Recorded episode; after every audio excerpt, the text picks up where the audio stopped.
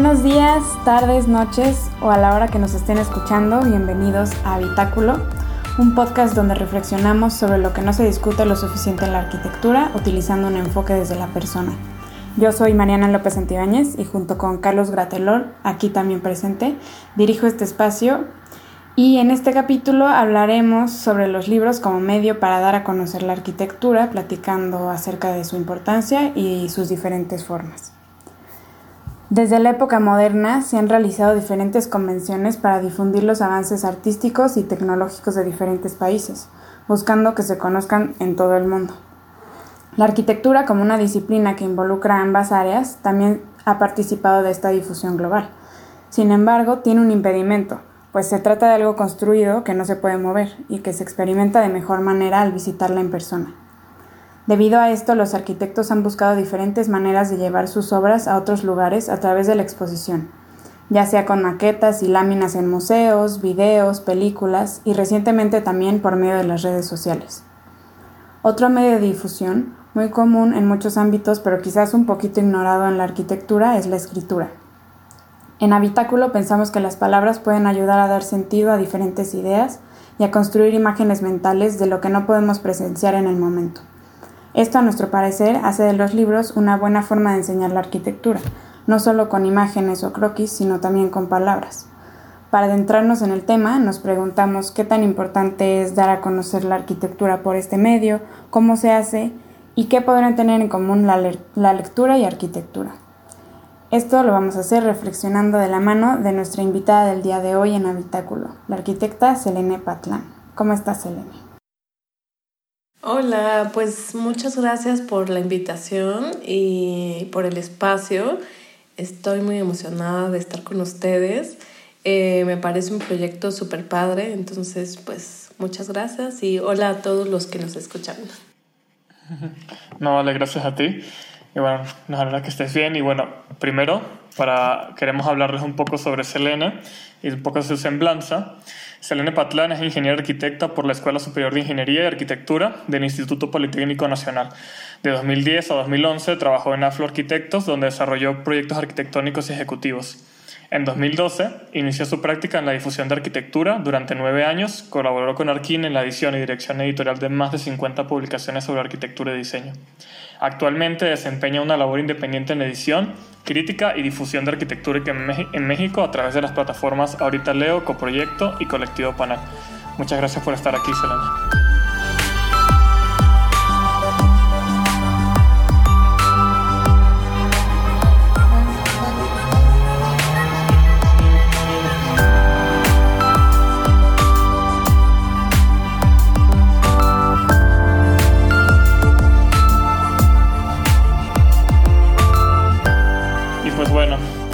Empezar un poco pues la conversación, esta segunda parte, este, quisieras que primero nos hablaras de, de ti, de Selene. ¿Quién eres? ¿Qué te motiva? ¿Qué es para ti la arquitectura para, para llevar la conversación? Ya, pues em, qué difícil pregunta. Siempre es complicado hablar de uno mismo, ¿no? O sea, cuando hablas de otras personas es súper fácil y hablar de uno mismo a veces resulta muy, muy complicado. Pero pues nada, este, soy Selene. Em, pues como ya bien mencionaste, estudié arquitectura en el Politécnico. Eh, la carrera en su momento que estudié pues era ingeniería y arquitectura, entonces soy ingeniera y arquitecta. Y, y pues nada, o sea, creo que desde muy temprano en la carrera me empezó a llamar mucho la atención que había fuera ¿no? de la escuela. No, yo no tuve eh, familiares o papás o alguien cercano que fuera arquitecto, entonces siempre como que desde muy el inicio de la carrera yo siempre trataba de buscar qué había afuera, ¿no? O sea, que cómo, cómo era la vida real, ¿no? Porque pues desafortunadamente la vida académica es una y la realidad es otra, ¿no? Entonces, eh, pues desde casi la mitad de la carrera empecé a estudiar, eh, digo, empecé a trabajar, eh, trabajé en este despacho que ya mencionaste que se llama AFLO. Y, y pues nada, ahí aprendí mucho, obviamente, de, de arquitectura Eh, porque también la manera de enseñar de Politécnico pues es una forma muy particular, ¿no? Porque nuestra carrera está más enfocada a la parte de ingeniería y a veces se descuida o se deja un poco de lado la parte digamos, de lo romántico de la arquitectura, ¿no? Entonces, eh, pues con el trabajo o al entrar al despacho, pues de, alguna forma me hizo dar cuenta de esa parte romántica de la arquitectura, de diseñar, de agarrar la pluma, de tachonear, ¿sabes? Entonces eso estuvo muy padre y, y, complementó muy bien esa parte de estudiante, aunque también me costó, debo confesarlo, porque de pronto pues ya volver a la vida académica cuando trabajas, es complicado porque quieres hacer las cosas ya como las estás viendo en la vida real y a veces los profesores son como muy, muy tajantes y te ponen así de, no, esto se tiene que hacer así y eso la verdad es que en su momento me causó mucho conflicto. Y sobre todo el último año de la carrera creo que la pasé fatal, o sea, reprobé composición y todas las materias porque yo quería hacer un proyecto súper ambicioso y entonces los profesores eran como, no, solo tienes que hacer esto.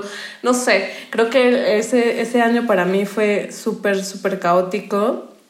Y, y pues nada, como en ese caos, en algún momento también decidí explorar qué pasaba con el mundo editorial, ¿no? Y, y pues tal cual mandé un día mi, mi portafolio, mi CV a, a Miquel Adrea, que pues yo no lo conocía, o sea, sabía quién era, pero no lo conocía en persona. En algún momento encontré su mail, no me pregunten cómo, le mandé un mail y, y le mandé mi portafolio, mi CV, y le dije, oye, me encantaría hacer mis prácticas, algo con ustedes, eh, veamos qué sale, ¿no? Y al otro día me llamaron, estuvo muy curioso, y me dijeron, puedes venir a una entrevista. Y yo, pues sí, encantada. Y me llamó, curiosamente quien me llamó fue la persona que en su momento estaba a cargo de los libros, que es Armando López Carrillo, eh, un gran editor. Eh, él, él, no es arquitecto, sino es editor de, o sea, fue editor para grandes editoriales como Porrúa y otras muy grandes, y de literatura y más temas así. Entonces, eh, pues él fue la persona que me entrevistó y básicamente les necesitaban a alguien que ayudara, o sea, puramente en los libros, porque era un área que querían, eh, digamos que no explotar, sino más bien ampliar, ¿no? Entonces, em, pues nada, me entrevistó, yo creo que le caí bien, porque pues al final tenemos profesiones muy diferentes, ¿no? Este, y, y, pues me dijo, me urge alguien, puedes venir, básicamente puedes empezar mañana. Y yo, sí, no es más, me dijo, puedes empezar ahorita. Y yo, sí, ¿sabes? Y, pues nada, me puso una compu y me puso a hacer, no sé, una tabla de Excel. Y a partir de eso, pues se abrió como todo un mundo para mí, porque se abrió el mundo de los libros que es otra cosa completamente en la arquitectura. Y pues tuve grandes maestros, la verdad. O sea, Miquel, un gran maestro de, pues, de toda la lectura de la arquitectura, de toda la parte crítica. Y Armando esta otra posición, digamos, de la literatura y más del cariño a los libros. Y bueno, también ahí hubo otras personas, después hubo otra este, gran maestra también en Arquine que se llama Isabel, Isabel Garcés, que pues nada, ella trabajó para eh, la editorial RM y ahí ellos hacían como libros más objeto, entonces ella pues también abrió ese, ese mundo y pues los diseñadores, correctores, traductores, pues también son otra cosa, ¿no? Entonces cada, o sea, cada día para mí era una enseñanza y un mundo nuevo en el que pues seguí, seguí, seguí, seguí y ahí duré nueve años, así que este, estuvo bastante entretenido y divertido y aprendí muchísimo y de todo. No sé si eso contestó mi tu pregunta o me explayé demasiado, pero bueno. Está bien, fue una buena introducción a todo lo que haces. Mm, pensando en eso, en esa última parte que dices, que te fuiste introduciendo más a la parte de los libros conjunto con la arquitectura, así adentrándonos al tema, ¿tú cuál crees que sería, qué es la importancia de utilizar este medio para dar a conocer la arquitectura? Mm, pues sobre todo es que un libro, digamos, es algo común, ¿no? Es el, es el medio común en el que podemos explorar y comunicar cosas, ¿no? Eh, no necesitas explicarle a nadie que es un libro, ¿no? O sea, eh, tu tía, tu mamá, tu abuelita, ¿sabes? Todos hemos leído un libro, ¿no?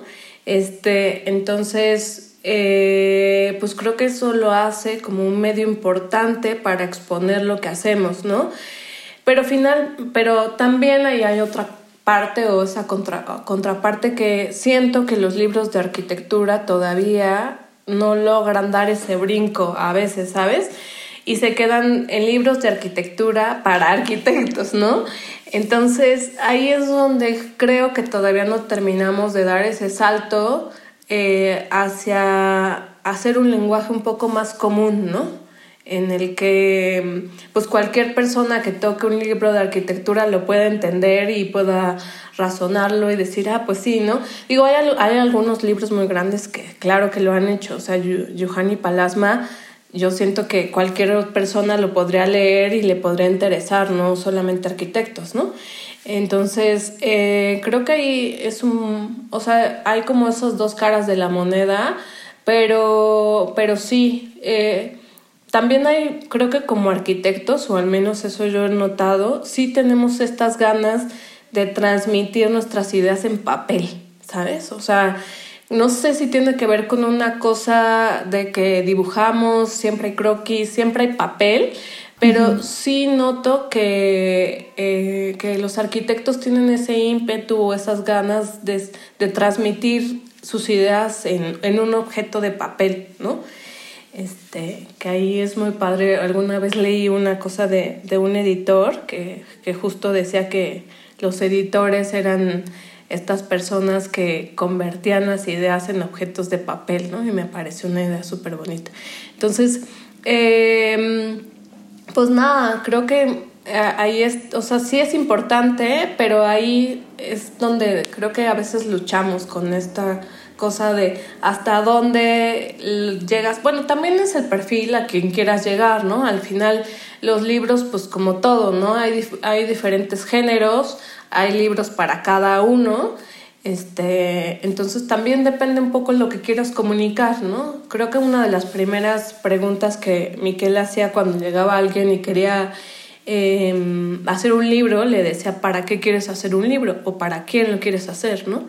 O sea, si lo quieres hacer para uh, tus clientes, ¿sabes? Pues es un libro, ¿no? Si lo quieres hacer para chicos universitarios, pues es otro libro. Si lo quieres hacer para presumirlo a tus papás, pues es otro libro, ¿no? Entonces creo que también eh, de un mismo pensamiento se pueden derivar eh, opciones para transmitir en, en un papel, ¿no? Ok. Y, y, me pregunto yo un poco, ¿y crees que influye capaz el, el, medio? Además de, o sea, por decirlo así, porque obviamente existen diferentes formas como dar a conocer pues la arquitectura, como tú dices, ¿no? A través de los libros, y dependiendo de, de, a quién se lo, se, se, lo vayas a escribir, ¿no?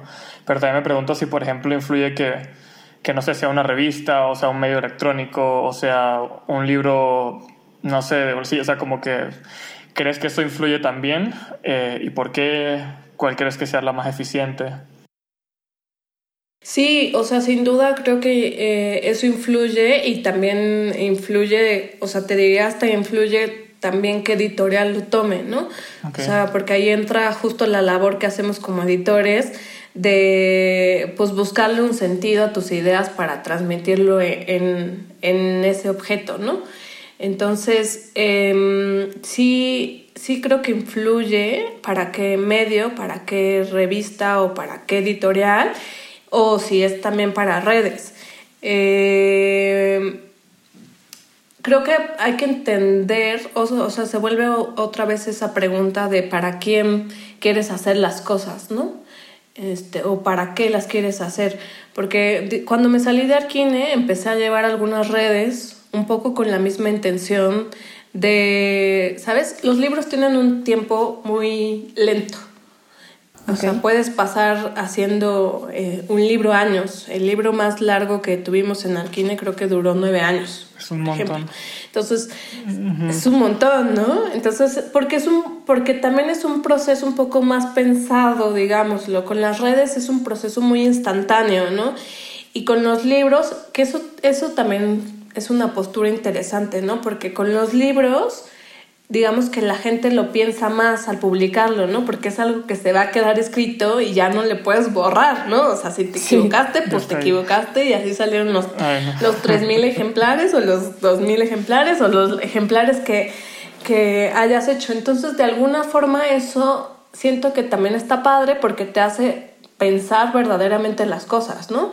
O sea, bueno, ahorita si quieren lo hablamos, pero pues el diseño editorial también es un mundo, ¿no? Donde los diseñadores editoriales son tan clavados y hay personajes como David Kimura, que es un gran tipógrafo de México, que, o sea, cuidan la letra, ¿no? Me acuerdo una vez que David nos explicó la letra A, ¿no? Y nos dio una cátedra de la letra A y por qué era así. Y cosas que jamás en tu vida como arquitecto o como persona de pronto notas, pero pues sí, ya cuando diseñas un libro, pues te das cuenta que todo tiene que ver, ¿no? Tiene una razón. Entonces es un pensamiento más, más pensado, lo voy a, aunque me redunde, pero sí es así, ¿no? Porque pues tienes que pensar en en cuánto se van a imprimir, en que quede bien escrito, en que quede bien corregido, en que no se te vayan errores ortográficos, en que una imagen no te va a salir mal, ¿no?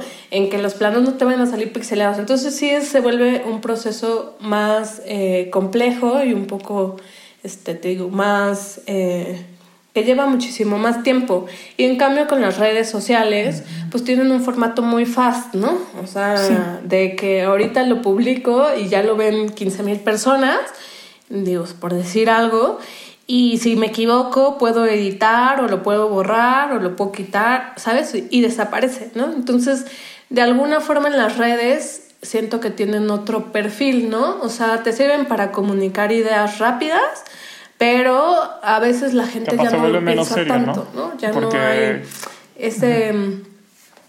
Sí. Pues sí, digo, también está padre porque siento que a veces a la arquitectura hay que quitarle seriedad, ¿no? para, para, para llegar a, al público, ¿no? Pero sí también hay que pensar más lo que se pone, ¿no? O sea, porque ahora pues, o sea, afortunada y desafortunadamente, pues es un boom ahora lo digital, más con la pandemia, ¿no? O sea, ya lo hemos visto, todo ahorita es digital, ¿no? Entonces, también eh, ya a veces no nos cuestionamos tantas cosas, ¿no? Este, creo que es algo, ahí es un, es un pro y un contra, porque pues sí puedes llegar muchísimo más rápido a más personas que antes no podías llegarlo, o sea, un libro te llega al tiraje que pues imprimas, ¿no? Y ya, o sea, si son 300 ejemplares, pues nada más le llegó a 300 personas, ¿no? Pero las redes pueden ser, o sea, puede llegar al mundo, ¿no? Entonces, ahí es donde creo que hay que cuidar también esos mensajes, ¿no? De, de cuidar también lo que estamos diciendo y sobre todo también con gente que influye. O sea, digamos todos estos influencers que ahora hay, eh, que también creo que los hay en la arquitectura, pues también me parece que tienen que tener un cuidado de las cosas, porque, eh, o sea, yo tengo súper poquitos seguidores y pongo muy poquitas cosas, más bien mi Instagram sí lo uso y a veces pongo muy, o sea, no pongo cosas tan interesantes, sino pongo mi vida cotidiana, pero yo no creo estar influenciando a las demás personas, ¿no? O sea, hay muchos son mis amigos que ven que ven cosas así, lo que pongo, ¿no? De qué comí hoy. Pero, pero creo que las personas que sí tienen muchísimos seguidores y que están relacionadas a un tema, sí, tener, sí tendrían que tener esa conciencia, ¿no? Porque de alguna forma se vuelven un medio.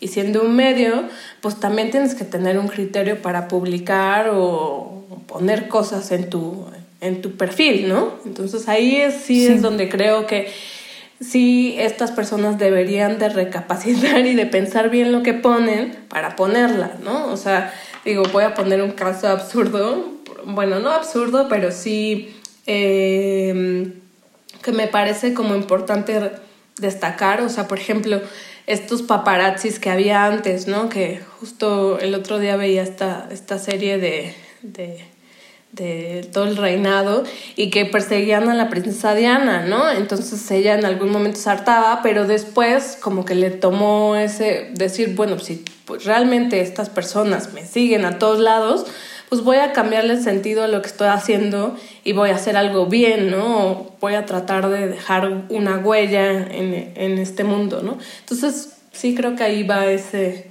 ese pensamiento, ¿no? Ok. Y tú, en lo personal, en este intentar traducir la arquitectura en los libros y llevarla a, las demás personas, ya sea en tus trabajos de edición o de escribir, o sea, de que tú hayas escrito algo, ¿qué intentas transmitir cuando haces ese tipo de, trabajo? Mm, pues al editar siempre me, me, intento poner en las dos posiciones. Una en la postura del, del autor, digámoslo así, de decir, o sea, sí me trato de adentrar en el mundo. De, de, alguna forma es como meterte en su cabeza, ¿no? Para poder entender su pensamiento y desde cosas como muy básicas de, pues, cómo vive, cuáles son sus valores, o sea, de cómo, bueno, en el caso de los arquitectos es súper importante entender cómo trabajan, si trabajan con maquetas, o con croquis, ¿sabes? Entender cuál es, cuál es su objetivo, cuál es su pensamiento. Entonces ese es el primer punto, ¿no? Y después está también el otro, el otro lado del que me pongo es de los autores, digo, de los lectores, ¿no? En el cual uh, yo siempre me estoy preguntando así de, bueno, si hoy me llega este libro y yo no sé absoluta, ¿sabes? O sea, estoy encerrada en un pueblito así y no sé quiénes son estos arquitectos, cómo, eh, cómo con este libro yo podría entender lo que ellos me están queriendo transmitir, ¿no? Entonces siempre juego como entre ese papel, entre contar una idea, pero también que se entienda bien para que las personas lo puedan entender, ¿no? puedan entender el mensaje. Digo, en algunos casos ha salido mejor que en otros, ¿no? ya algunas veces me han dicho, tu Selena está súper críptico, nadie la entiende, pero, pero también hay otras veces que se ha salido mejor y, y se han entendido. Es una riesga al final de cuentas, ¿no? Este, y los libros de arquitectura particularmente también tienen algo muy bonito que intento, o bueno, lo que yo he hecho es intentar que también sean objetos, ¿no? Que no compres el libro solo por comprar, o sea, solo por leerlo, sino también porque quieras tener el objeto propiamente, que creo que ese es el valor ahora que le da los libros, em, pues de cualquier, de cualquier índole, ¿no? Que que sí tienes un objeto que sientes rico pasar la página, ¿sabes? Que tocas el papel y es como que, ah, qué padre, o que lo hueles.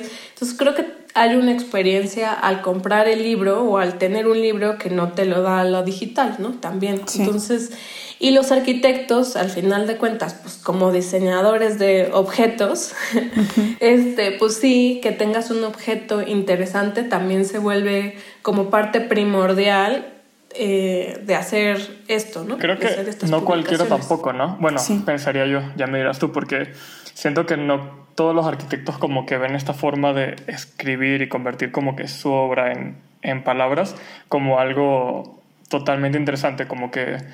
Y, y, lo veo en muchos ejemplos, ¿no? Sobre todo, no sé de quién haya escuchado como esta frase, pero o sea, creo que de un profesor que me decía que narrar también se puede ser como una forma de habitar, ¿no?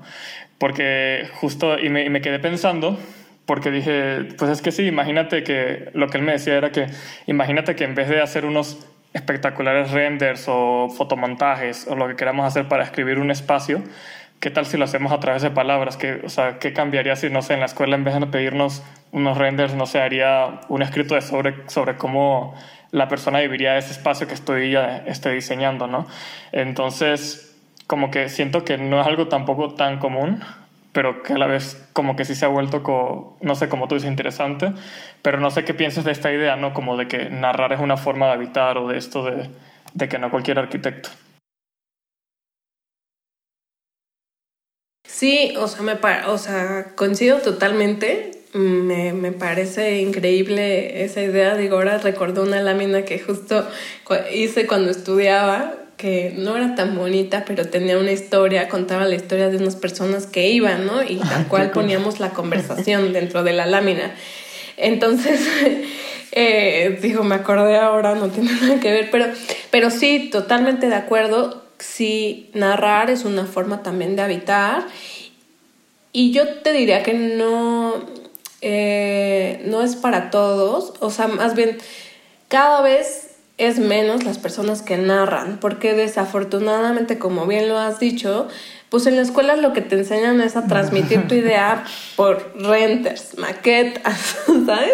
Dibujos. Y pues al final de cuentas, justo hace poquito me invitaron a hacer un libro eh, para unos arquitectos que se llaman Estación de Arquitectura, en el cual solo hay textos. Y no sabes cómo me emocionó la idea cuando me invitaron a hacerlo, porque dije, wow, o sea, eh, me voló, dije, sí, lo que quieran, cuando quieran, ya, lo hagámoslo, ¿no? Y al final me invitaron a hacer también un textito de introducción, entonces justo hablaba un poco de eso, de que, em, pues como que nuestro lenguaje como arquitectos lo, lo empezamos a resumir, ¿no?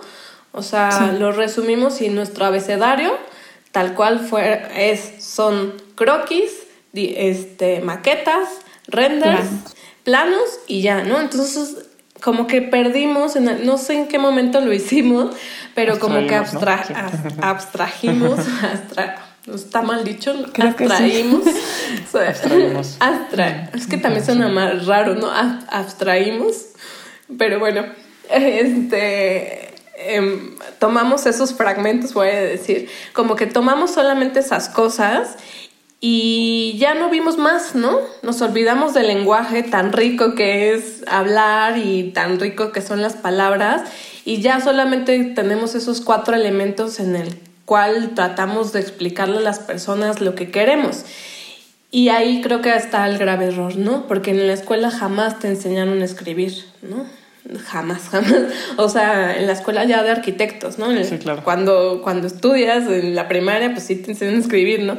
Pero ya después ya no te enseñan a, a, decir, también te puedes comunicar por palabras, ¿no? Y creo que es un territorio, ahí justo ese textito, luego se los paso para que lo lean, pero como que es un territorio inexplorado. O sea, hay muy pocos, muy pocos que escriben. Justo ah, este fin de semana platicaba con un amigo de eso. Le decía, es que hay muy pocos arquitectos que escriben. Más bien es al contrario, ¿no? O sea, y está cañón porque, pues sí, al final de cuentas, eh, es el lenguaje común que tenemos con las otras personas que no son arquitectos, ¿no? Entonces, Em, pues creo que ahí nosotros mismos nos estamos poniendo a veces el pie, ¿no? Porque pues resumimos esto para cuatro cosas que no solo nosotros entendemos y bueno, a eso le sumas que los planos los hacemos perfectamente bellos y entonces se vuelven unas abstracciones padrísimas gráficas que nadie entiende nada, pues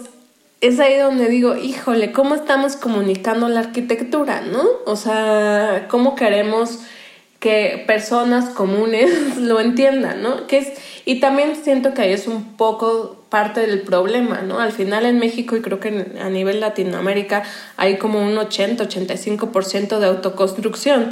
Y, y pues ahí es como que dices, ¿cómo? Si las personas autoconstruyen, o sea, tienen dinero para construir, pero ¿por qué no contratan a un arquitecto? Y es, para mí es como pues es que vuelves al principio básico de que no hemos sabido expresar bien lo que hacemos ni comunicarlo, ¿no?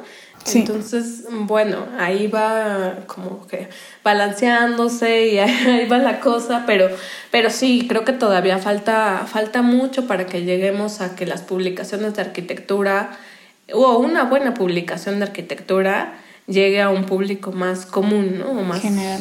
General. Sí, Sí, justo a mí me gusta mucho escribir y, era un poco esta, todo lo que acabamos de hablar, la, una de mis principales preocupaciones con las que llegué a este proyecto de habitáculo, ¿no? Entonces, creo que en el intento de, de expandir la arquitectura y hacerla llegar a todos, eh, me pareció una buena idea que usáramos también este tipo de eh, hacer artículos o posts o algo un poco más usando la palabra, ¿no? Sí, no, y no solo usando la palabra, también te, bueno, como les decía hace ratito, bajándole formalidad. Porque, sí, claro. Porque creo que se puede lograr hasta con cosas un poco más sencillas, no sé, ¿sabes? O sea, de, de pronto en el mundo de la ilustración hay una cosa que se llaman los fanzines, que a mí me, o sea, cuando los descubrí me volví loca porque digo, ¿por qué no estamos haciendo esto? Que básicamente son autopublicaciones, ¿no? Eh, que de pronto es un papelito doblado en cuatro donde cuentan una historia, pero no sé por qué en la arquitectura no estamos haciendo eso. Y creo yo que tiene que ver con la formalidad que le damos a veces a las cosas también, ¿no? Pero si hiciéramos a lo mejor cosas también un poco más informales hacia ese camino, creo que podría haber también ahí otras cosas interesantes. Y también pues siempre o más bien o nunca dejar de lado esta cosa multidisciplinaria, creo yo. Sí, eh, investigando también un poco sobre lo que tú hacías y así, vimos que tenías esa frase de arquitectura para todos en, el tema de colectivo panel. y te quería preguntar cómo vinculas esa idea de la arquitectura para todos con los libros, porque vimos que haces, has hecho algunas intervenciones a nivel como ciudad pequeñas que tienen que ver con un espacio de lectura. Entonces, ¿cómo, cómo hiciste ese vínculo, ¿no? En llevar la arquitectura para todos también a través de un espacio en el que se pueda leer, no solo de arquitectura, supongo, de lo que sea, ¿no? Sí, claro.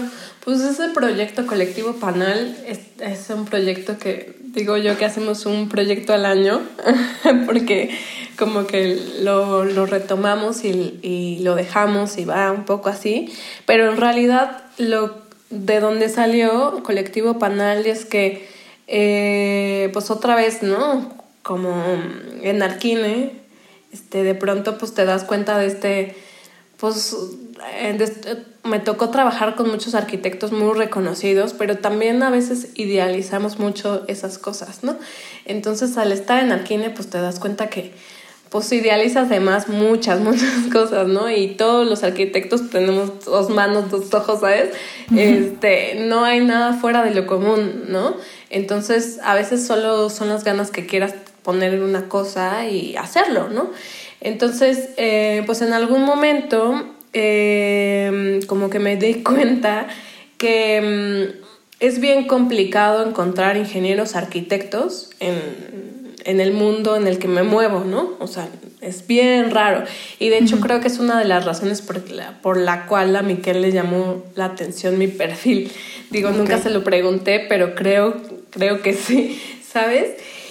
Y entonces no hay tantos ingenieros arquitectos en este mundo y menos chicas que son ingenieras arquitectas, ¿no? Entonces de ahí fue como que dije, pues me parece súper sorprendente, ¿por qué no armamos un colectivo de arquitectas ingenieras, ¿no? Bueno, ingenieras arquitectas. Y de ahí invité a dos amigas que me gustaban lo que hacían y, y pues nada, empezamos a darle forma a ese proyecto y al final se terminó llamando eh, Colectivo Panal y justo uno de nuestros lemas, así desde el muy, muy al principio, fue queremos hacer arquitectura para todos, porque sí cree, o sea, sí como compartíamos ese pensamiento de decir, pues como que se hace arquitectura, pero no termina siendo para todos, ¿no? Entonces, eh, de ahí salió, salió ese proyecto y pues nuestra intención era justo hacer intervenciones para llegar a un público que creo que está muy desatendido en México, ¿no? Que es la clase, la clase media, media baja, o sea, ni siquiera hablar de comunidades, ¿no? Este, sino todas estas personas que son como mis papás o como los papás de ellas, que mm, tienen ganas de hacer cosas, pero no saben a quién acercarse y ni idea de cómo llegar a un arquitecto porque piensan que los arquitectos solo hacen planos o edificios o cosas muy grandes, ¿no? Entonces, eh, pues salió de ahí y primero hicimos, digo, ya no me acuerdo qué hicimos, qué hicimos primero, pero el proyecto que decías eh, era, pues justo eh, una de las cosas fue apropiarnos del espacio público, ¿no? Entonces invitamos a hacer varios, a varios arquitectos a que colaboraran en apropiarnos del espacio público, porque creo que el espacio público es, es un espacio neutral en donde podemos comunicar un montón de cosas y que a veces no comunicamos, ¿no? Entonces empezamos con eso en serie de intervenciones en el espacio público y una de ellas fue el trueque de libros, ¿no? que pues hicimos una cosa con guacales, algo muy, muy, muy sencillito porque pues era algo que teníamos que quitar, poner rápido y que no sabíamos si se lo iban a robar o qué iba a pasar, ¿sabes? Entonces, y, y pues invitamos a varios a donar libros, entonces nos donaron libros y la idea era justo que tú llevaras tu libro y, y lo pudieras intercambiar por otro que estuviera allá o bueno, si no llevabas un libro, también te podías llevar el que quisieras, ¿no? Un poco con esa idea de, de, intercambio, ¿no? Que es así como, como que también creo que pueden pasar o suceder muchas cosas, ¿no? Este, y también otro proyecto que hicimos fue un puestito de arquitectura, que ese, pues tal cual fue inspiración de unos arquitectos que ahora se llaman Enorme, que en su momento se llamaban Pacman.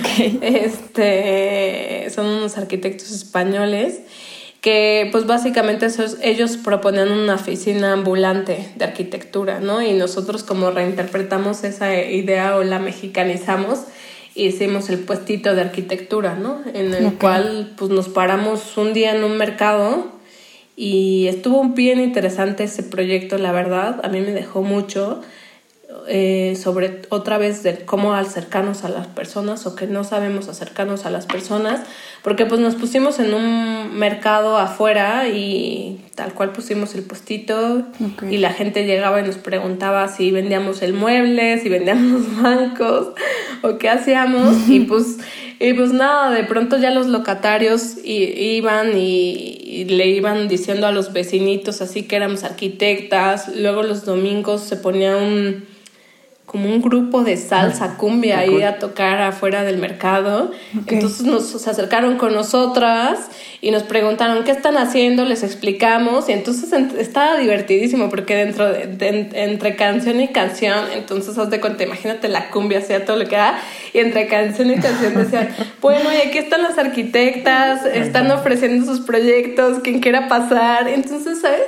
Otra cosa y ahí es donde creo que la arquitectura para todos realmente funciona ¿no? Porque y, bueno, creo que como para ir cerrando también, o sea, como que me gustaría me encanta todo esto que me platicas y yo creo que esta idea que decías, la arquitectura como para todos, que estabas comentando ahorita, que es una idea que también nosotros tenemos, ¿no? Y como que tenía una, como unas últimas, como dos preguntas para ti. Y lo primero es que, como para cerrar, ¿qué crees que como que hace falta como para que la gente escriba más, lea más, como que hable más de este tipo de temas? Este, y la segunda es ya veo, o sea, con todo esto que nos cuentas, este, estas experiencias, este, que, ¿a dónde quieres llegar con todo esto, no? Con todos estos proyectos que, que has hecho. ¿A dónde, a dónde ves a dónde te gustaría llegar, no? O sea, ¿a dónde ves a Selena? ¿A dónde te gustaría? en un futuro con estas cosas, ¿no? O sea,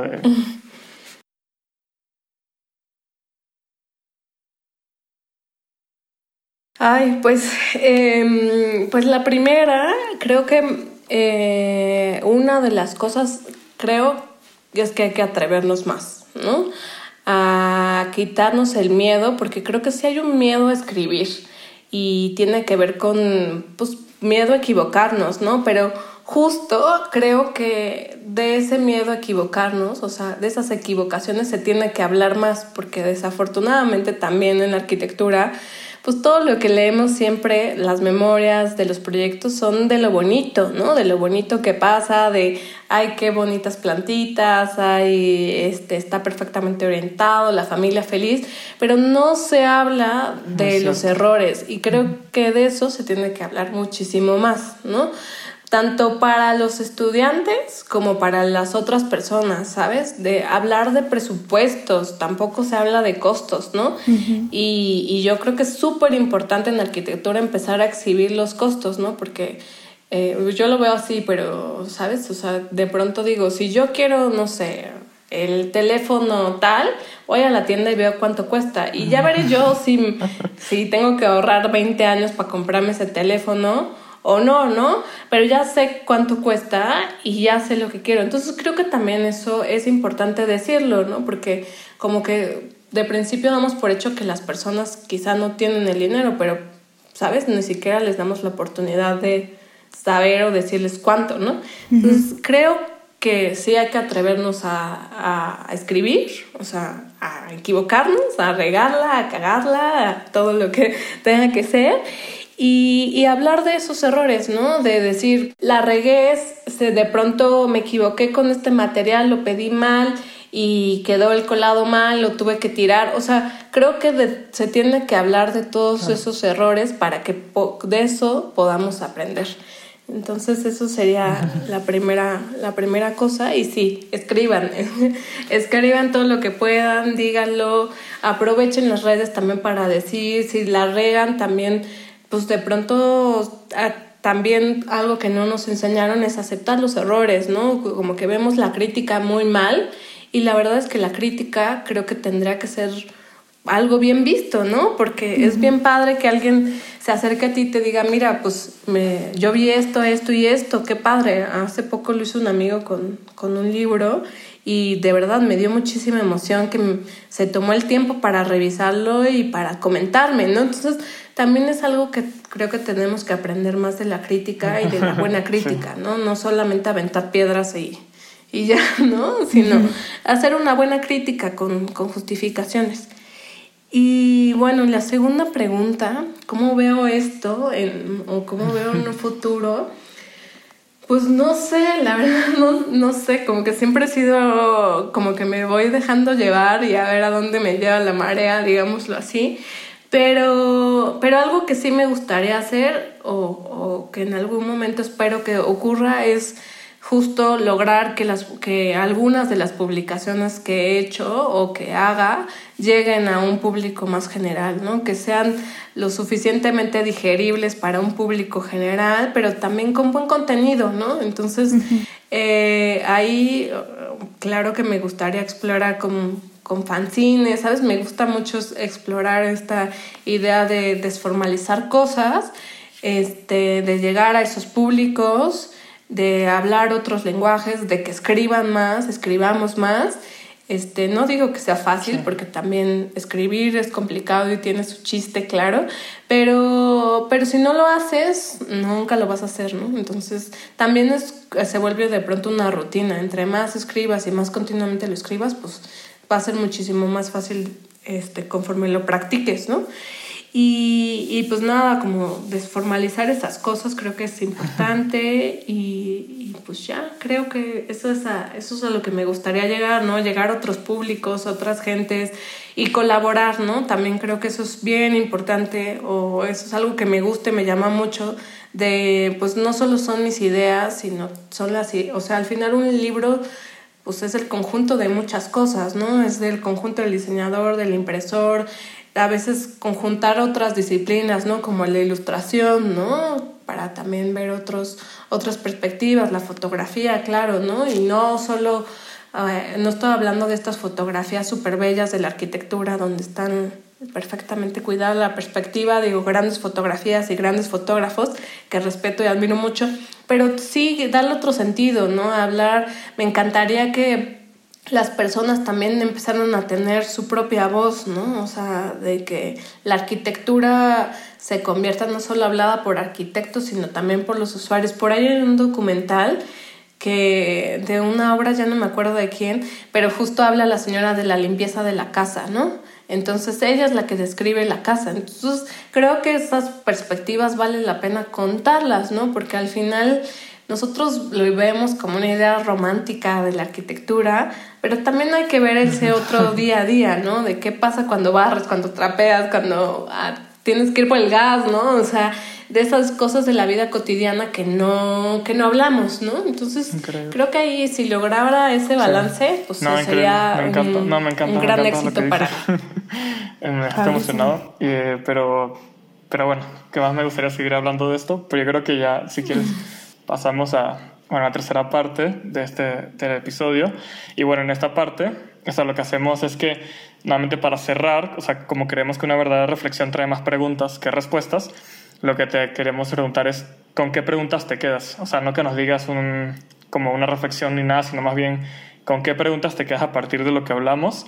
Este, y ya, o sea, preguntas que te gustaría resolver en un futuro, resolver a partir de este tema que hablamos.